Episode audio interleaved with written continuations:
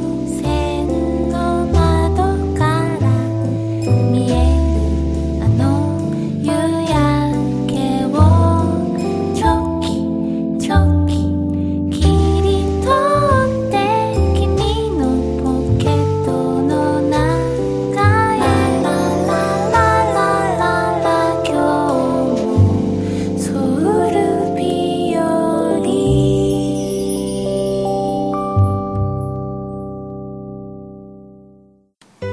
여러분 안녕하세요 밤입니다. 네, 안녕하세요. 유키입니다. 네 서울 비오리 제 21회 시작됐습니다. 22회 맞죠? 네 21회로 들렸어요, 잠깐. 22회 22회. 예. 네. 22가 시작됐고요. 아, 또 더워요. 오늘 폭염이래 폭염주의보 폭염. 네 34도까지 올라간댔어요. 34도요? 예 그렇게 한반도에 그런 기온이 있었어요? 34도까지 오르는 땅이었나? 어, 여기 오는데 정말 푹푹 찌더라고요. 아, 네. 그렇구나. 그러니까 오느라고 고생 많으셨습니다. 정말. 아이스 커피를 들고 왔죠. 네, 네, 뭐, 스튜디오는, 네. 우리 스튜디오, 이 연구실은 네, 그래도 시원하게 좀 만들어 놨습니다. 네. 밤장 올 줄 알고. 근데 두 네, 시간 전부터 네, 감사해요. 에어컨 틀어놓고요. 저는 그 시원한 방에서 푹 쉬었습니다. 자, 그런데 이렇게 더우면 네. 음. 그 떨어지잖아요. 그 식욕이 떨어지잖아요. 네. 어, 그러니까 밥을 입맛도 없어지고 음. 어디 뭐 나가서 먹는 것도 뭐 귀찮고 음. 집에서 해 먹자니 또 뭐 뭐 뭐 그것도 덥잖아요. 뭐 네, 뭘- 뭘- 요리하면은 요리하면은 그 불도 먹고 불 써야 막 되고 써야 되고 그러니까 네. 그러다 보니까 여름에는 정말 그게 뭐 뭘까 그 아이스크림이나 그런 것만 음. 찾게 돼가지고 근데 배탈도 나고 힘도 없어지는데 음. 근데 정말 이렇게 더운 여름을 이겨내기 위해서는 네 그래도 뭐 어쨌든 뭔가를 먹어야죠. 먹어야죠 네 먹어야지 우리가 사니까 그렇죠 어, 기본적인 얘기잖아요 그러니까 네. 먹고 싸고 이렇게 하는 아, 저, 네. 기본적으로 우리가 심진대사를 하면서 살아가야 되는데 아니, 왜 먹는 얘기 하는데. 먹는 먹는 얘기를 하려고요. 기본적으로는 네. 네. 잠깐 한 얘기였어요. 네. 그래서 근데 여름에 음. 아무리 덥다고 해도 뭔가를 먹어야 되잖아요. 네.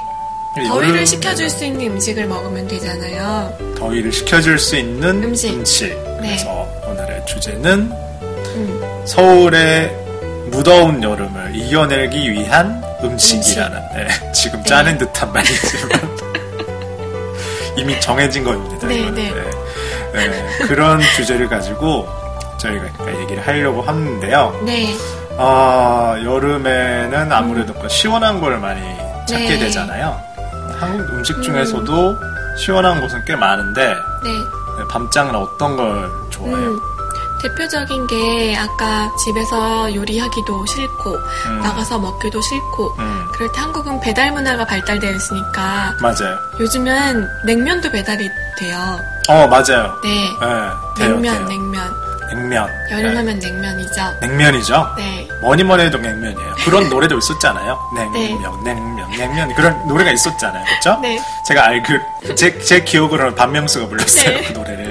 제시카랑 불렀나? 아 맞아요. 음. 네, 그 냉면이 배달이 되죠. 네. 요즘에는 음. 그 면 따로 갖고 와요. 면. 네, 면 따로랑 그 살얼음 들어있는 네. 육수를 따로 주더라고요. 아, 나 그 소리가 너무 좋아요. 아, 음, 그 얼음이 네. 반 반은 그 음, 살얼음. 살얼음이고 상태로. 음, 그러니까 무슨 소리지?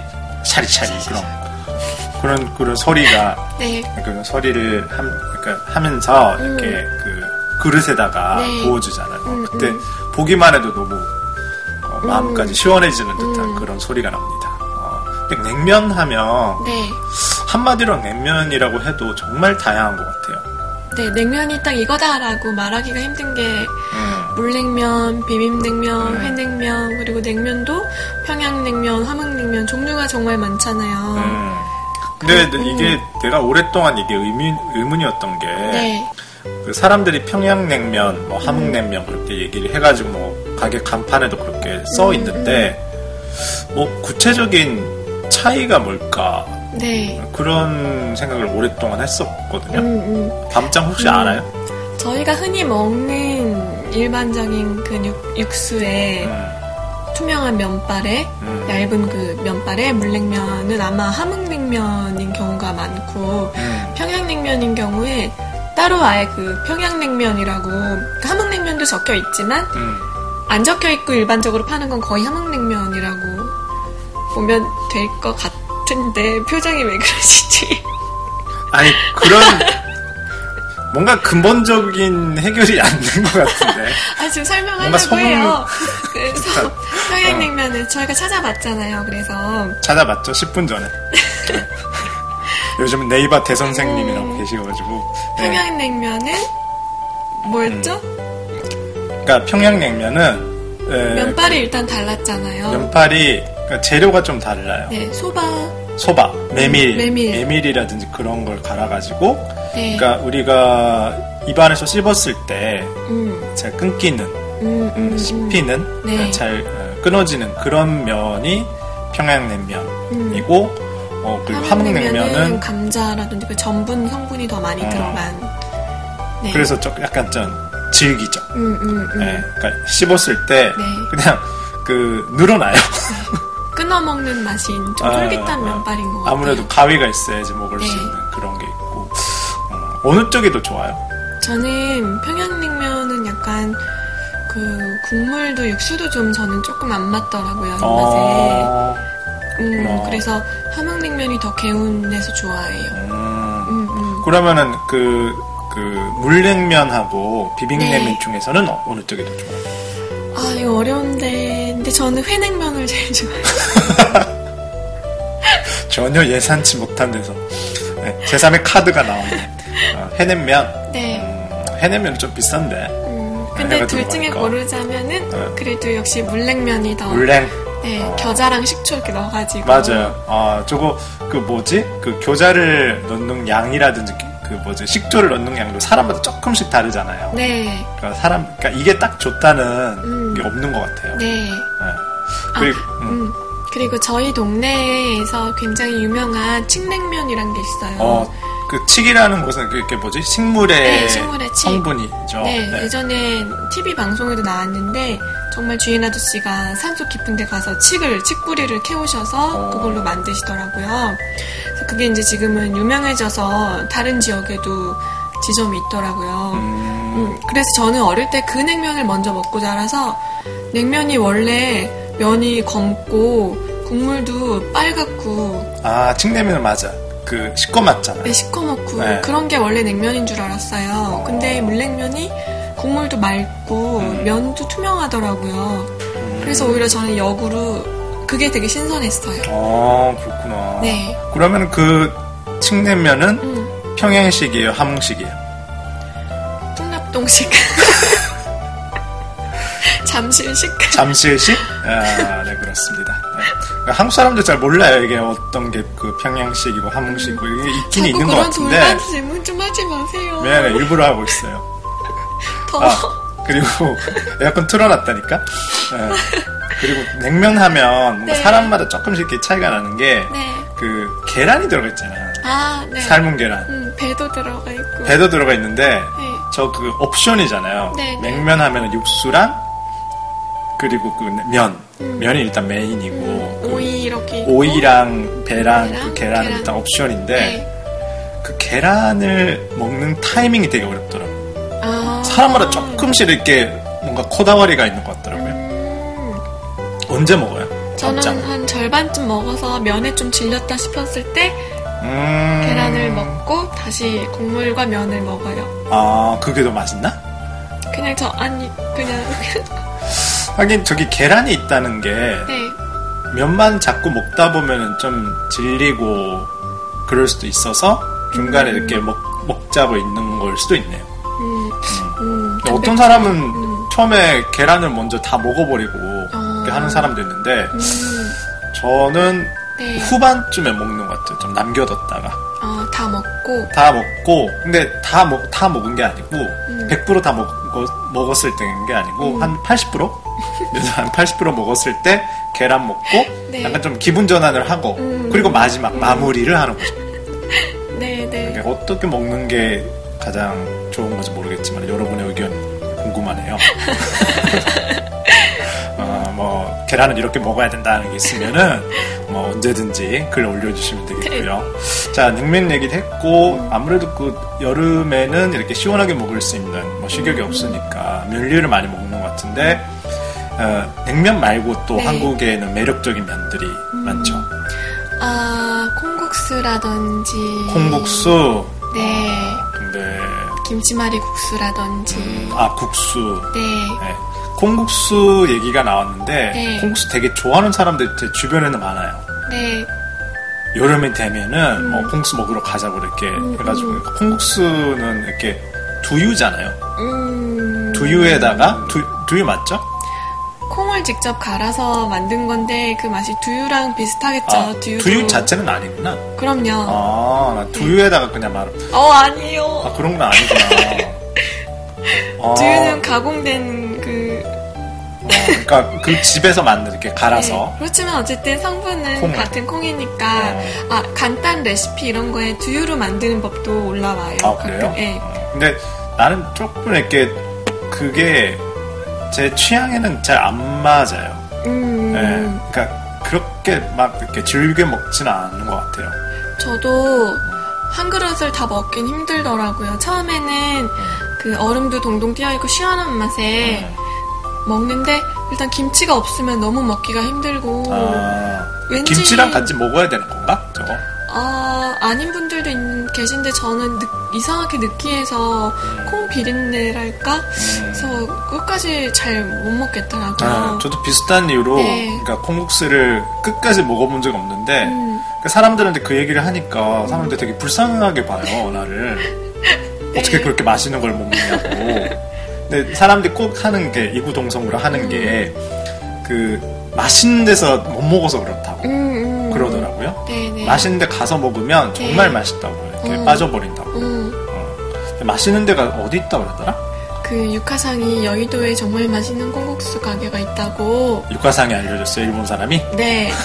그래서 요즘은- 오실 때마다 예, 가시더라고요. 요즘은 일본 사람한테 한국 사람이 맛집을 배우는 그런 시대가 된 것 같네요 네, 아, 일단 그러면 여의도 음, 저도 네. 한번 뭔가 그 저는 여름이 올 때마다 제 과제가 네. 돼요 어, 올해는 콩국수를 다 먹을 수 있게 될까 좋아하게 음. 아, 될까 뭐, 음. 별로 뭐 안 좋아해도 되는데 음, 음. 뭔가 사람들이 다 좋아하는 것을 나만 이렇게 음. 얘기하는 게 좀 억울한 마음도 있고요. 음, 소금을 좀 쳐서 먹- 먹으면 어, 그래도 더 낫더라고요. 그렇구나. 고소한 맛에. 어, 그래도 나는 바로 옆에 냉면집 있으면 그쪽으로 가요. 네. 네. 어, 그리고 또 뭐 있나? 제가 음. 좋아하는 건데 우뭇가사리가 뭔지 아세요? 네? 우뭇가사리. 불가사리는 아는데 음. 우뭇가사리는 뭔지 모르겠네. 그 음. 우뭇가사리라고 투명해가지고 음, 넓적한 면발이라고 하기도 뭐하고 젤리 같은 느낌인데 어, 그거를- 해초예요? 해초? 어, 해초로 만드는 건가? 어, 해초로 만드나? 바다에 있는 아마 음, 그거. 그렇겠죠. 아, 예. 그러면 그거다. 그 토코로텐 같은 거다. 도코로텐 일본어로 말하는 토코로땡이라는 게 음, 있어요. 이렇게, 투명한 네, 투명해가지고 그 네. 해초의 일종인데 음, 냉채로도 해 네. 고 아까 그 콩국수처럼 냉국으로 그러니까 그 음. 콩국으로도 해 먹고 어, 그럼 정말 맛있어요. 음, 콩국수처럼 막 먹기도 하고 무쳐서 아 비빔냉면처럼 먹기도 하고 오이랑 어. 같이 식초랑 고춧가루랑 무쳐서 아. 김치 쏜다. 완전 그거 토코로땡이에요. 어 진짜 네, 맛있어요. 일본 사람들 네. 토코로땡이라고 하면은 음. 아마 이해를 하실 건데 그 일본에선 어떤 식으로 먹어요? 일본에서는 이게 도쿄랑 오사카랑 먹는 방법이 달라요. 음, 도쿄에서는 그거 초 음, 식초를 좀 뿌려가지고 네. 거기에다가 교자 그러니까 아. 한국인 냉면처럼 해가지고 아. 비벼서 먹어요. 음, 음, 이렇게 좀 음. 시원하게 음. 깔끔하게 해가지고 먹는데 칸사이 쪽으로 가면은 음. 좀 달달한 소스, 오. 어, 그 쿠로미츠라고 하는데 네, 네, 그 네. 설탕으로 만든 그런 네. 소스가 있어요. 그 까망 소스가 있는데 네. 아. 그거 뿌려가지고 디저트처럼 먹어요. 와. 그러니까 나는 나는 칸사이 쪽이잖아요. 음. 그러니까 어렸을 때부터 그렇게 먹어왔거든요. 아 반찬이 아니라 반- 디저트 느낌. 디저트, 디저트 느낌으로 있구나. 먹었는데 도쿄 가가지고 토코로땡이라고 써 있는 거예요. 음. 아, 토코로땡 맛있겠다 이래가지고 그러니까 시켰어요. 그러니까 딱 나왔죠. 음.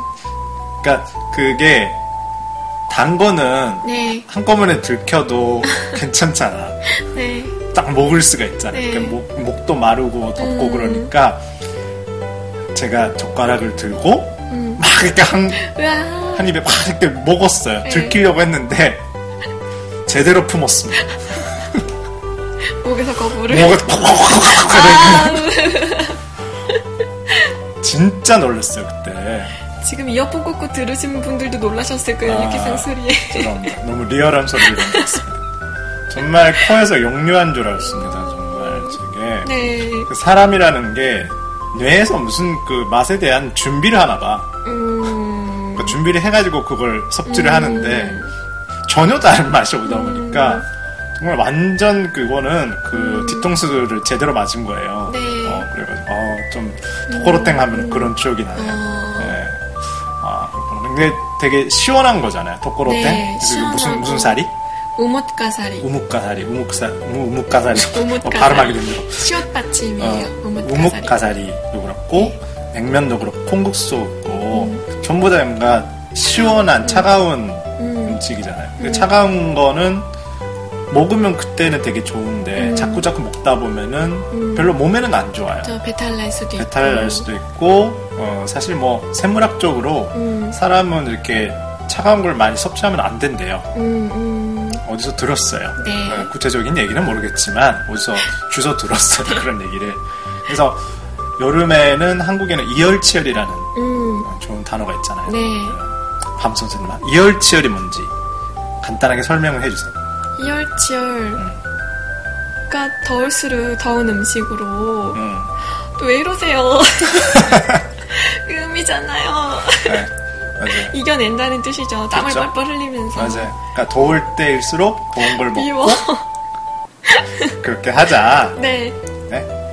넷츠오 못해 넷츠오 세수 음. 일본어로 하면 음. 아마 그런 말이 네. 말로 맞았던 것 같은데 그래서 여름에 네. 초복, 중복, 말복에 먹는 음식이 있잖아요. 뭐예요? 네? 아, 제가 지금 떠오르는 게 두 가지가 있거든. 네. 아, 아 둘 그- 다 그- 그쪽- 살아있는 건데. 극적 아니, 말고요. 극적 말고 네. 이쪽이죠. 네, 이쪽. 이쪽. 네. 삼계탕, 네, 다행이다. 고기, 네, 삼계탕. 삼계탕이라든지 그 네, 네, 네, 백숙 네. 네. 어, 그런 걸 해먹잖아요. 근데 삼계탕은 요즘은 일본에서도 정말 유명해져가지고 음. 삼계탕 그 음. 뭐지 내는 집들이 많아졌 네. 많아졌 많아진 걸로 알고 있는데 맛은 어떨는지 모르겠네요. 음. 전- 근데 저는 개인적으로 삼계탕을 그렇게 좋아하진 않아요. 네. 아까 콩국수에서도 그렇지만 뭔가 이런 얘기를 하면 내가 되게 편식을 하는 사람 같은데 못 먹는 건 아니고 그냥 왜냐하면 삼계탕은 뭐 단순해요 이거는 되게 삼계탕은 먹기가 힘들어요. 음. 깔끔하게 먹을 수가 없잖아요. 그러니까 뭔가 그 뼈도 있고 뼈를 이거- 발라서 먹으면 되죠. 아 그게 아 그게 그 배를 이렇게 갈라서 배 안에 있는 밥과 함께 국물을 떠서 먹고 뼈를 발라서 닭고기를 소금에 찍어서 먹으면 되잖아요. 지금 밤장 얘기만 듣고 있으면 되게 엽기적인 아니, 배를 배를 갈라가지고 그 안에 있는 내용물 꺼내서 아니, 그리고 내용물이- 뼈를 빨아먹고 아이고 무슨 스프라타 용어인 줄 배 알겠네. 안에 밥이 네. 들어있으니까. 네, 밥이 들어있으니까. 그러니까 네. 생각해 보면 되게 뭐랄까 거시기한 음식이긴 해요. 나온 그 모양들이 리얼하잖아요. 음, 음. 닭가마리가 딱 나오잖아요. 예, 네. 나, 아. 나 방금 죽었습니다. 이렇게 나오잖아요. 그러고 보니까 지금 닭 한 마리라는 얘기를 들어서 생각났는데 음. 일본 분들이 한국에 오셔서 닭 한 마리 먹었다고 하셔서 음. 닭 한 마리를 통째로 드셨다는 의미인 줄 알았어요. 근데 닭 한 마리라는 가게가 있더라고요. 닭가마리라는 요리가 있어요. 그러니까 그 가게에 닭 한 마리라는 요리가 있는 가게가 따로 어. 거, 기가 따로 있어요. 동대문 몰랐어요. 쪽에 가면. 정말로? 네, 한 번도 닭 한 마리 먹어본 진짜 적이 먹은 줄 없었어요. 아셨어요? 네. 무슨 시골 그런 것도 아니고 뭐 장터도 아니고 음. 어, 오늘 자, 닭가마리 하나 잡아가지고 먹었어. 어, 그렇구나. 닭 한 마리도 요즘 되게 유명하고 그렇죠. 네. 어, 그렇구나. 삼계탕. 네. 음. 근데 그 어디서 많이 내가 항상 뭐 어디서 주워 들은 얘기를 하는 것 같은데 음. 삼계탕이 의외로 칼로리가 높대요. 아. 그러니까 한국 음식 중에서 네. 최고로 칼로리가 많은 게 삼계탕이라고 하더라고요. 어, 의외죠. 그 기름이 국물에 다 배어 나오니까 그런가? 어, 한 그 한 끼에 음. 1000kcal 어 진짜요? 그 정도 된다고 하더라고요. 음. 두 번째가 잡채인가? 그러니까 의외로 그런 거는 살찌는 음식이라고 하는데 음. 여름에는 원래대로라면 살이 빠지니까 음. 옛날 사람들 살이 빠졌겠죠. 근데 음. 요즘은 뭐 달달한 것도 많이 있고 음. 그러니까 잘 찌게 되는데 밤장은 어때요? 여름이 되면은 네. 어때요? 전 사계절 상관없이 찌는 것 같아요. 아, 항상 그럼 식욕이 점점, 넘치고. 점점 점점 점점 어, 이게 그 기초 대사량이라는 게 있어가지고 나, 이 나이가 들수록 이렇게 줄어든다. 근데 나도 30대까지는 별로 살이 안 쪘었는데 30대지잖아요. 네. 그러니까 30대가 되니까 네. 그러니까 밤잠도 잘 기억하고 있어야 돼요. 이제 30대잖아. 네. 어. 만으로도 30대잖아요. 이제 네. 이제 뭐 기초 대사량이라는 게 있어가지고 이제 네. 조심을 해야 돼요. 그 요즘에 다시 운동 열심히 시작했어요. 네, 알겠습니다. 자, 운동을 뭐, 뭐, 뭐 식욕이 없을 때는 그런 게 최고인 것 같아요. 네, 네. 운동을 이렇게 배를 약간 좀 곱게 만들어가지고 비워가지고 네. 음, 네, 이렇게 먹는 게 최고인 것 같습니다. 네, 자 이런 식으로 그 여름 음식에 대한 얘기를 해왔는데 네. 자 이제 슬슬 좀 수습을 해야 될 것 같죠, 뭔가. 자, 아, 그러면 게스트 코너로 가겠습니다. 이분은 여름에 어떤 음식을 음. 드시는지 궁금하네요. 서울 이- 이런 사람 저런 사람 들어주세요.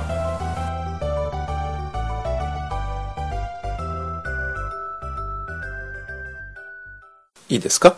はい。はい。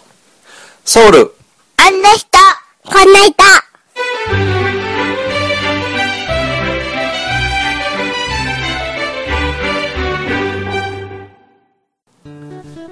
네, 서울 이런 사람 저런 사람 시작됐습니다. 네, 안녕하세요 유키고요. 아, 오늘은요 어, 이런 사람 저런 사람 어, 시작돼서 처음으로 게스트가 두 명 있습니다. 네. 어 정말 게스트가 요즘 여기 나오고 싶은 사람들 많아가지고 한꺼번에 두 명을 모시, 모시게 됐고요.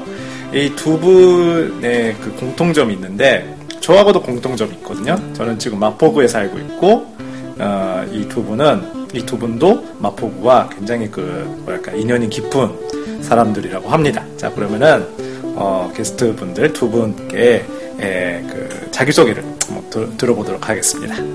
네, 안녕하세요. 저는 매그라고 하고요. 어, 마포에서 태어나서 약 15년간 어린 시절을 마포에서 자라난 사람입니다. 네. 지금 계산이 잘 안 되고 있는데 마포에서 태어나서 15년 여기서 자랐고 예. 지금 15살로는 안 보이거든요. 아, 15살보다는 조금 많아요.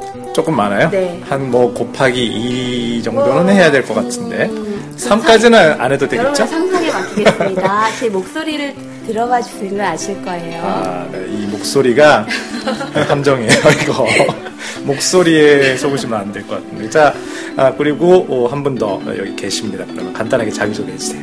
네, 안녕하십니까. 저는 마포구에서 지금 현재 활발히 활동하고 있는 어, 뮤지션이고요.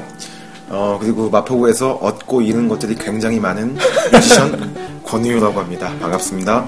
네, 반갑습니다. 네. 어, 얻고 잃은 일들, 어, 굉장히 그, 궁금해지는데요. 어떤 일을 얻으셨고, 어떤 일 또 여기서, 예, 이루셨는지, 예, 그런 얘기도 같이 할 수 있었으면 좋겠습니다.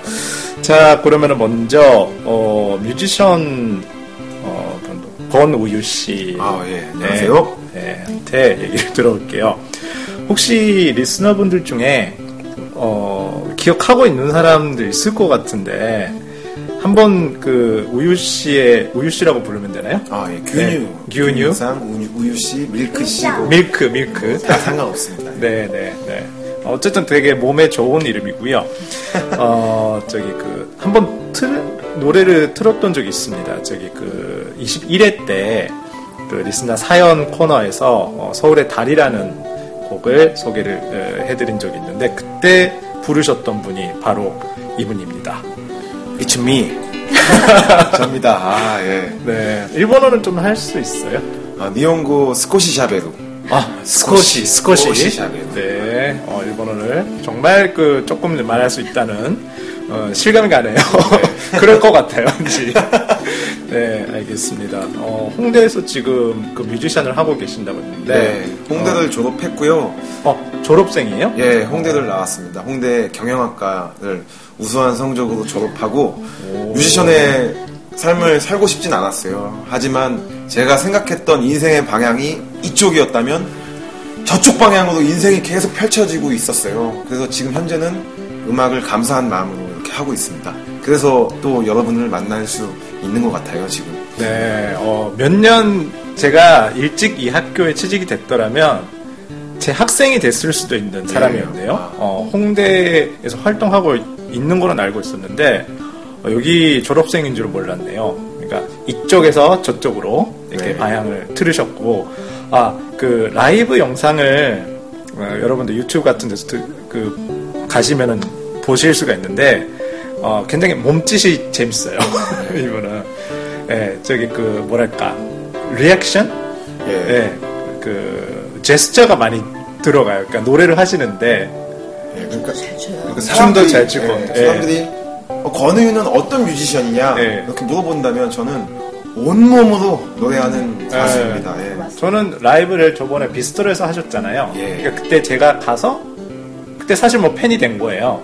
팬이 돼가지고 뭐 음반도 사고 그랬는데 어 그때 뭐 그냥 지금까지 제가 알고 있던 뮤지션들은 그냥 앉아서 기타 치거나 그러니까 조용히 노래를 불렀었는데 무슨 뮤지컬 보는 것 같았어요. 아, 예, 가사에 맞춰서 몸이 막 움직여요. 이렇게 아침에 일어나서 세수를 하고 진짜 세수를 해요.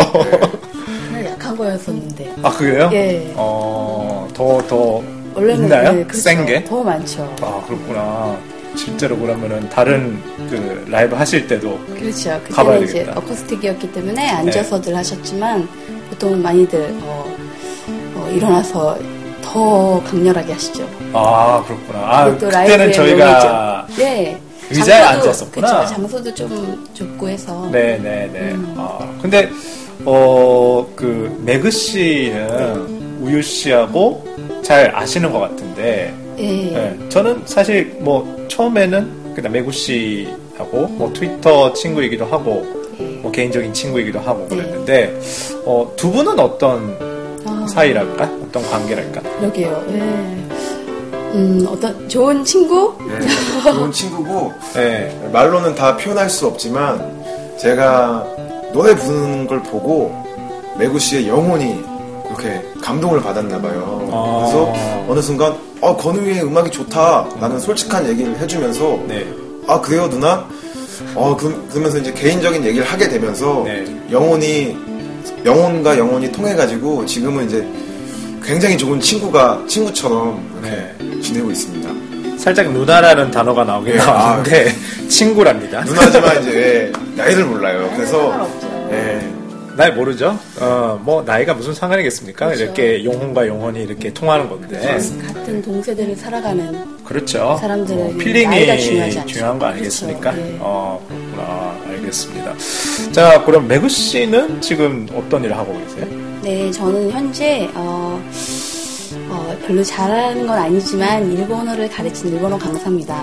어, 그러면은 저랑 같은 아, 그렇네요. 업종에 예. 계정이네요? 근데 저는 이제 학원 어 이제 유키 센세이는 이렇게 제대로 된 좋은 대학교에서 학생들을 가르치시고 저는 이제 학원에서 학생들을 가르치다가 지금은 개인 레슨만 하고 있습니다. 어, 네. 제가 이렇게 한국어로 말하는 것도 사실 그죠? 좀 어색하네요. 어색하죠. 아, 평소에는 일본어만 얘기했어요? 일본어로 얘기해가지고요. 근데 제가 한국에서 정말 일본어를 하는 한국 사람들 뭐 몇천 명을 만나왔을 거예요. 지금 10년 넘게 여기 있으니까. 근데 완전히 속았어요. 아. 예. 얘기를 해주기 전까지는 예, 한국 사람이라고 하는 거예요. 근데 아, 저는 당연히 제일 교포인 줄 알았어요. 네. 거기서 나고 자란 사람인 줄 알았는데 알고 보니까 그 공덕동 맞아요. 그것도.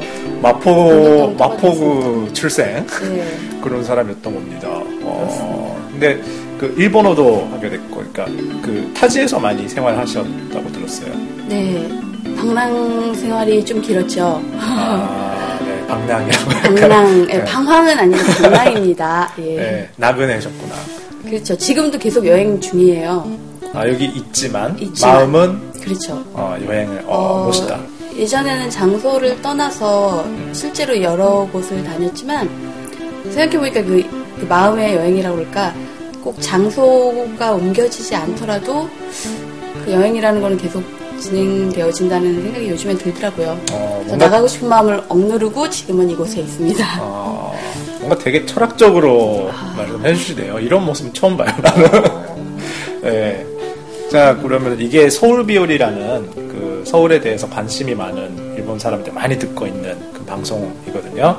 그래서 그 타지에서, 그러니까 한국 사람이고 서울에서 태어났지만 한번 서울을 벗어나서 그리고 다시 서울로 지금 돌아왔잖아요.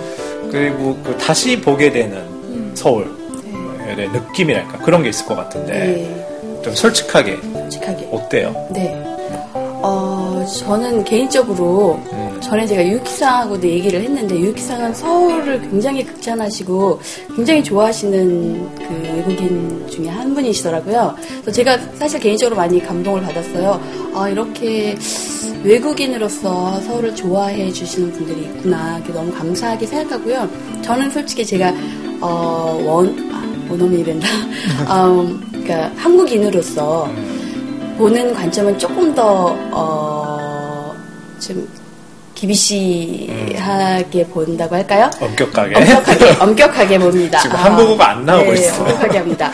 그래서 저는, 그러니까, 서울이 싫어요, 뭐, 이런 건 아니지만, 애증을 갖고 있어요. 사랑하기 때문에, 음. 아, 예, 지금. 예, 사랑하기 때문에 조금, 어, 이, 안 좋게 보여지는 부분? 음, 어, 그런 것들이 있어서 특히 이제 외국에 있다가 떠나져 있다가 돌아와서 음. 보면은 그리고 저 개인적으로는 제가 어, 목소리는 어리지만 나이는 연륜이 좀 있습니다. 네. 그래서 15살은 일단 아니고. 예. 그래서 그 예전과 지금의 그 변화된 서울의 모습이 어, 좋게 발전된 모습도 물론 많이 있지만 음, 아쉬움이 남는 저 개인적으로는 아쉬움이 남는 부분들이 많고 음, 어, 지, 어, 뭐랄까, 서울이 특히 지금 홍대나 음. 마포 이런 데가, 어, 너무 여기가 어딘가 쉽게 변화된 부분들이 많아요. 여기가 아. 정말 고유의 한국의 서울이라는 곳인가, 네. 아니면 외국에서도 볼 수 있는 곳인가, 사실 홍대만 봐도 요즘 일식집이라고 해야 되나요? 네. 일본식 레스토랑들도 많이 생기고 외국의 문화들이 많이 들어와서 음. 정말 전통 한국이라는 곳들이 서울의 모습들이 많이들 바뀌어져 있고 음. 전통적인 뭐 인사동이나 그런 부분들조차도 많이 이제 관광객들 위주의 그런 곳으로 많이 변화된다는 거에 대해서 저는 개인적으로 솔직히 좀 섭섭함이 있어요. 아, 네. 그러면 다양하게 이렇게 그 서울이 변하는 모습. 음. 물론 서울에 대해서 뭐그 사랑을, 애정을 갖고 있기도 하지만 약간 좀 안타까운 부분. 네. 아, 저도 솔직히 좀 그 요즘 특히나 그 홍대나 그런 데가 음, 뭐랄까요. 참 자본주의가 어쩔 수 없는 부분이 있는데 그 한 분기마다 한 블록씩 이렇게 명동으로 변해가는 것 같아서 그게 조금 그게 아쉬워요. 그러니까 저는 홍대라는 그 거리가 가지고 있는 홍대 특유의 뭐랄까 참 소박하고 그래도 뭔가 꿈이 넘치는 그런 게 되게 좋은데, 네, 그러니까 여기서 그 우유 씨가 지금 계시니까 홍대에서 무대로 주 무대로 아, 예. 홍대에서 활동하고 계시니까 홍대라는 곳이 그 아티스트 뮤지션에게 있어서 어떤 존재인지 간단하게 뭐 간단하게 말하기는 좀 어렵겠지만 네, 예, 소개를 해주셨어요. 아까 이제 서울에 대해서 잠시 얘기했는데 네, 저는 서울 딱 생각하면 소울이 느껴져요. 서울, 아, 소울. 아, 영혼. 예, 서울, 소울이라는 그 예. 연관된 단어가 강하게 자리 잡고 있어요. 제 마음속에는. 그래서 서울이라는 도시는 무한한 에너지 공간이에요. 아. 뭐 사람들도 그렇고 그리고 그 어떤 전 세계에 있는 어떤 도시보다 변화가 굉장히 빨라요. 그렇죠. 근데 만약에 그 변화에 휩쓸려 버리면 네. 음. 그 사람이 이제 기진맥진 해버리죠. 근데 그 변화를 또 잘 타는 사람들이 있어요. 음, 파도 타듯이. 그러면 굉장히 재밌게 살 수 있는 동네가 또 서울이고, 어, 저는 이제 파도를 잘 타려고, 마- 여- 현재까지 많이 넘어졌지만, 지금 많이 노력하고 있습니다. 홍대 같은 경우는, 오아, 이게 서울 중에서도 오아시스 같은 곳이에요. 아, 오아시스. 지역마다 네. 다 성격이 있어요. 네. 근데 지금 그러니까 예전에 비해서 낭만과 뭐 너무 이제 문명화 돼가지고 음.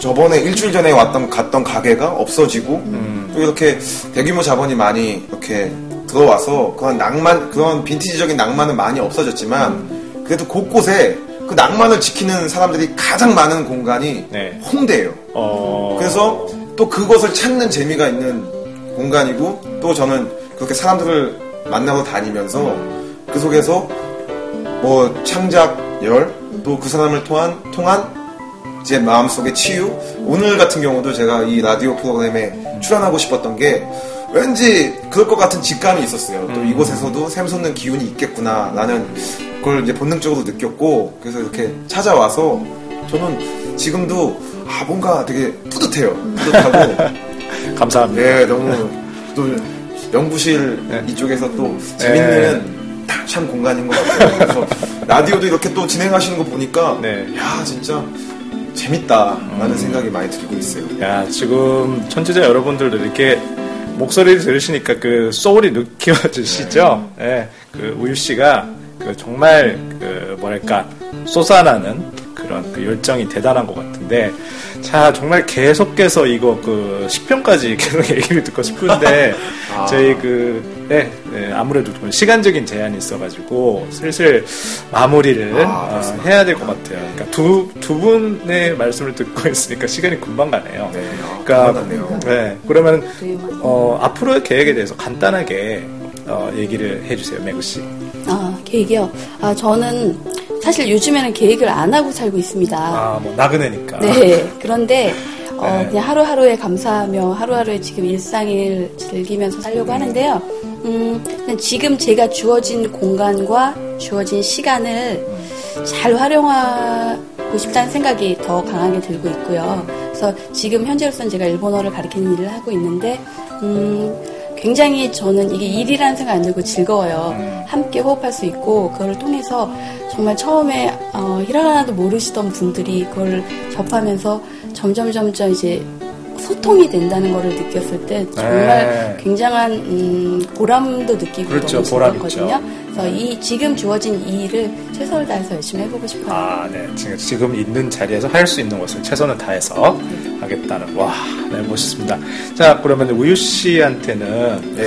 어, 그러니까 이렇게 나와주셨으니까 그 기념으로 저번에 한번 그 서울의 달을 그 틀었었는데, 예. 좀 에, 노래를 한 곡 좀 소개를 해주셨으면 합니다. 아 저는 이제 앞으로의 삶도 라이브 하고 싶어요. 아, 예. 라이브. 예. 네.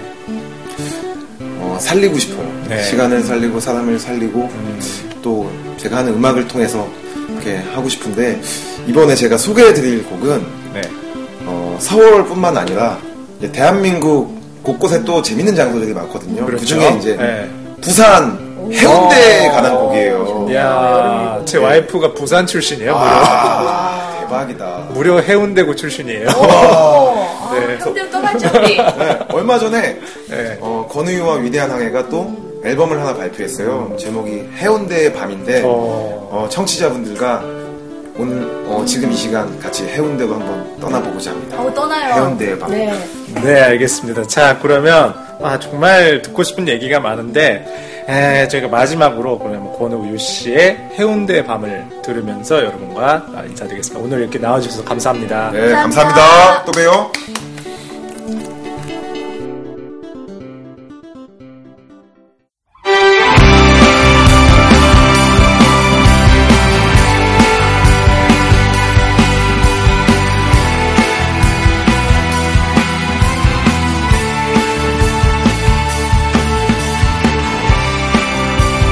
내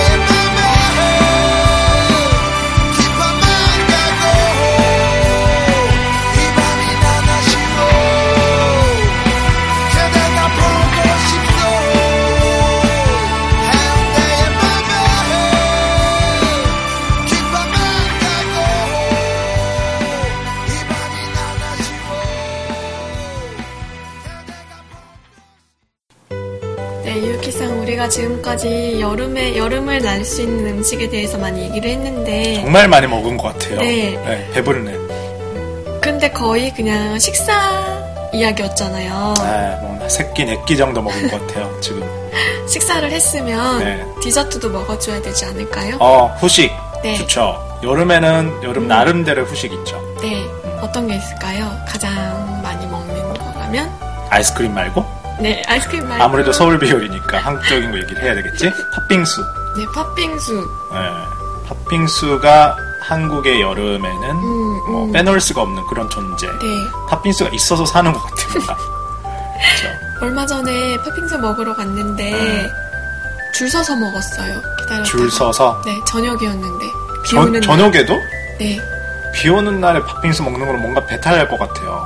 어, 근데 더웠어요. 더웠어요. 네, 비 오는 날 저녁에 줄 서서 먹었는데 음. 굉장히 맛있어서 어. 여기 근처거든요.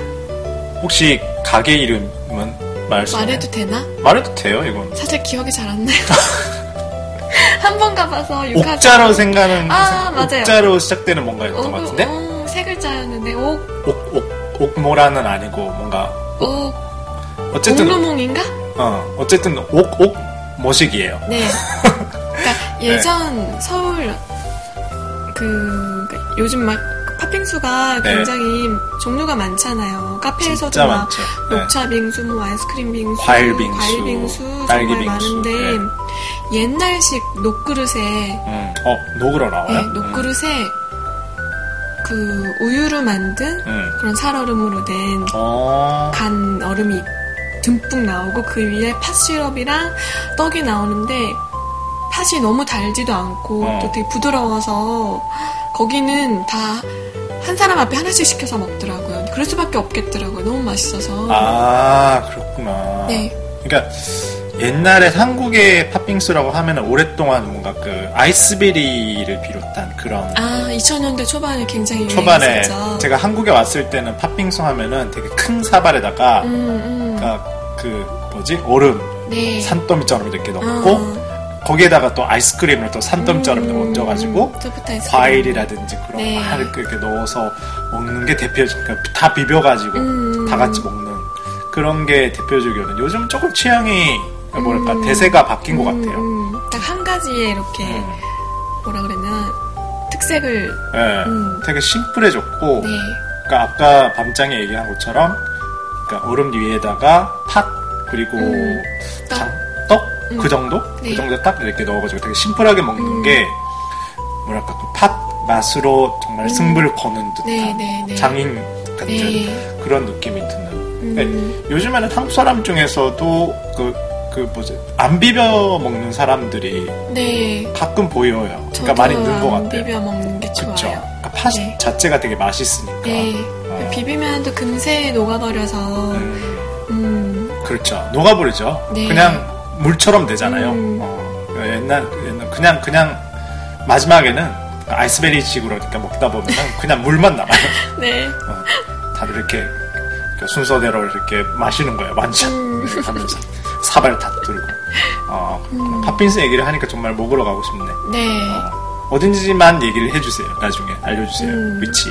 네. 주차장이 있는 쪽에. 아 주차장 거리. 네. 주차장 아, 거리. 홍대 주차장 거리. 윗부분. 아 그렇구나. 네. 자, 팥빙수 얘기도 했고요. 자, 아, 오늘은 서울의 여름 음식에 대해서 얘기를 나눠봤는데 정말 재밌었습니다. 네. 자, 여러분도 어, 뭐 더운 계절에 서울에 오셔서 정말 음. 고생을 의외로 서울이 더우니까 어, 고생을 하실지도 모르겠지만 오늘 저희가 어, 얘기했던 그런 음. 음식들을 드시면서 네.